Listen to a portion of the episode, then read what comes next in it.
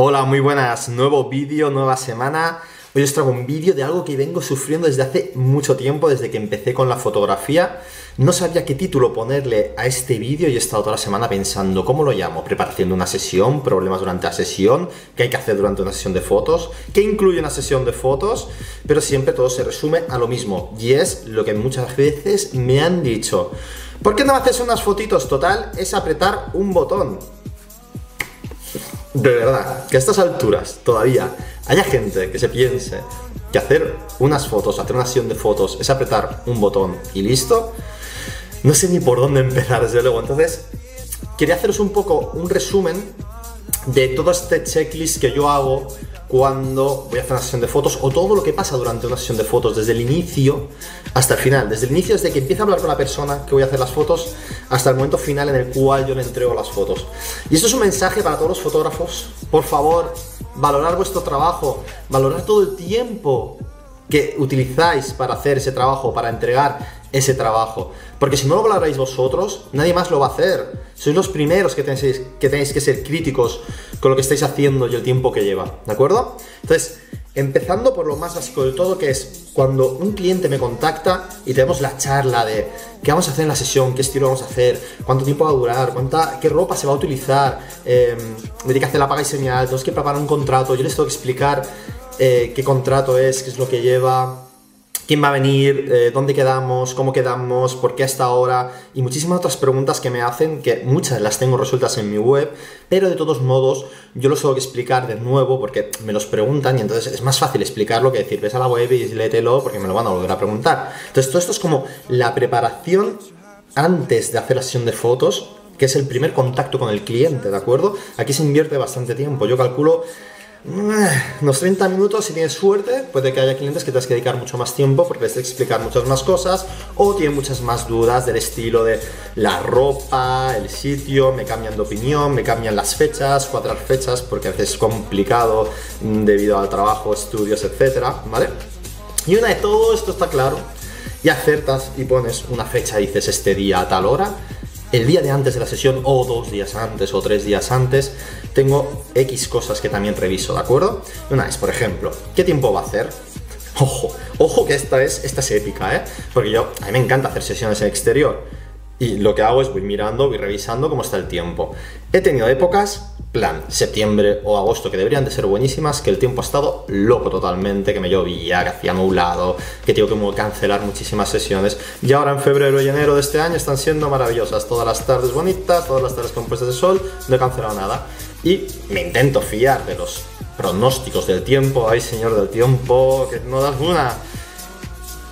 Pero no aciertan mucho. Entonces, hay veces, hay para algunos tipos de sesiones de fotos, por ejemplo, las salidas de sol y tal, que hasta 12 horas antes estoy, o 10 horas antes, o incluso unas horas antes estoy revisando cómo está el tiempo, qué es lo que va a pasar, qué nubes hay. Y bueno, yo utilizo el tiempo.es, hay muchísimas otras webs de, tiempo y miro por horas, ¿de acuerdo? Miro cómo si va a estar nublado, si va a ser soleado mm, y qué es lo que me puede pasar por ahí, ¿de acuerdo? Miro la localización del shooting. Esto ya lo he preparado antes, ¿de acuerdo? Pero miro si la localización del shooting hay alguna cosa que haya podido pasar que me ha pasado de tenerlo todo arreglado y llegar al día del shooting y que hayan unas obras no previstas, ¿de acuerdo? Si puedo evitarlo porque está cerca de mi casa o está cerca de mi estudio o he pasado por delante y puedo revisar que esté todo bien, del estilo, está abierto, simplemente, pues lo, verifico si se puede hacer, ¿de acuerdo? Em, luego hago la preparación del equipo. La preparación del equipo es, verifico que te llevo los objetivos que necesito para esa sesión. Imaginaos que es una sesión toda eh, de, retrato, pues llevo un objetivo más específico para retrato. O si quiero un gran angular, pues miro que llevo el, material que yo necesito. A veces que tengo que llevar un pequeño LED o alguna luz LED, pues la, preparo. Miro que tenga las baterías, eh, miro que esté todo limpito, ¿de acuerdo? Que no haya marcas de dedos que he metido así y la he liado, que eso pasa a veces al cambiar las lentes, ¿de acuerdo? Y borro las fotos antiguas de la tarjeta para dejarla limpia y así no tener muchos problemas de espacio, aunque nunca he llenado la tarjeta, pero puede pasar. Entonces preparo el contrato y lo hago firmar ya, porque yo lo mando online, ¿de acuerdo? Entonces se firma por desde, desde el móvil mismo se firma. Ya lo mando unos días antes. Mucha gente que lo hace el mismo día de la sesión. A veces lo he tenido que hacer así porque por el motivo que sea no he podido. Pero bueno, normalmente lo hago antes, ¿de acuerdo? Y luego está el día de la sesión de fotos. El día de la sesión de fotos no es llegar ahí y hacer fotos solo porque te tienes que desplazar hacia el lugar, con un poco de suerte. Está cerca de donde vives, si tienes suerte, esas son las mejores sesiones, desde luego, y lo que intento hacer, que esté cercano a donde yo estoy, o que el desplazamiento sea mínimo o lo más sencillo posible, ¿de acuerdo?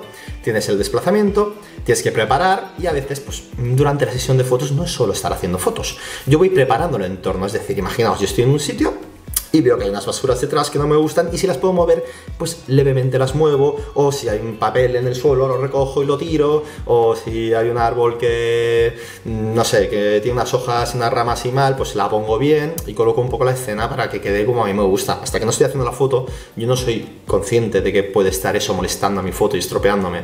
Y todo esto lo hago para evitar trabajo, sobre todo de postproducción, ¿de acuerdo?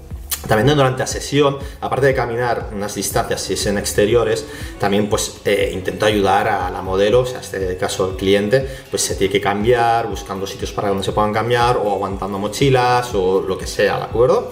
Em, y sobre todo lo que haces es realizar muchas fotos. En este caso sí que estás apretando botones, ¿vale? Que es el botón disparar, pero hay una configuración de la cámara que tienes que hacer dependiendo del escenario y dependiendo de lo que quieras transmitir y lo que quieras mostrar en esa foto en concreto, ¿de acuerdo? Entonces, hay una configuración y a ti no te pagan por el tiempo que tardas en configurar esa cámara, te pagan por saber qué es lo que vas a hacer y qué es lo que vas a plasmar en la fotografía.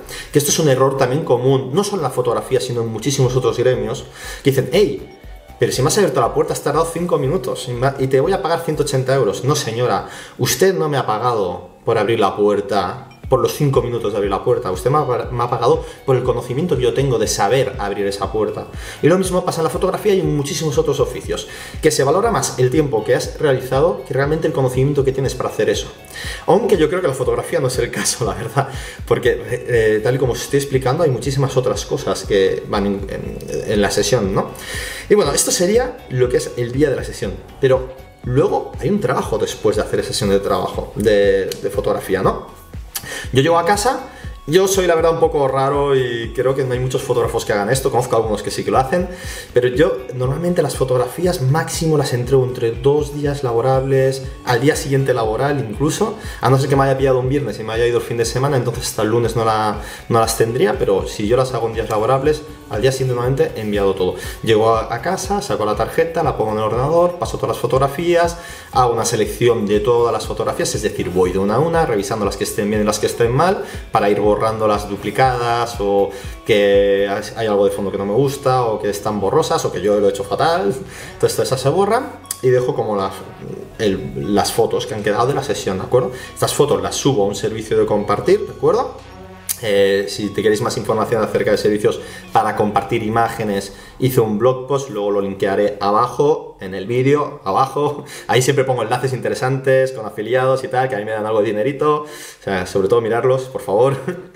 Eh, y de allí mando un correo, que tengo una plantilla hecha, mando un correo al cliente, donde le doy el enlace donde se puede descargar las fotos, con las instrucciones de cómo se descargan esas fotos, que ya lo he hecho.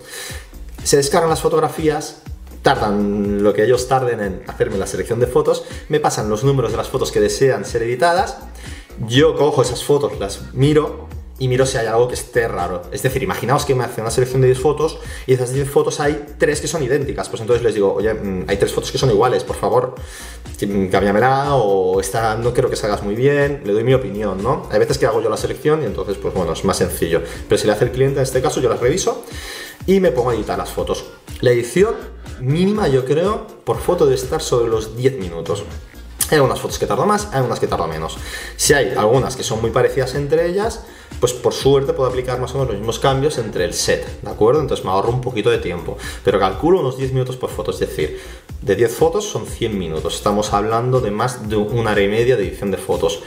Y a veces es más, a veces es un poco menos, pero la hora y media no me la quita nadie, ¿de acuerdo?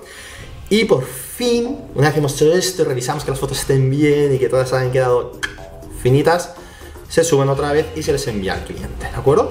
Todo este proceso, todo este proceso es lo que es una sesión de fotos conmigo. Cada fotógrafo tendrá un workflow de trabajo diferente y seguro que me he dejado cosas, ¿de acuerdo? Pero todo esto influye en el precio que se paga por una sesión de fotos.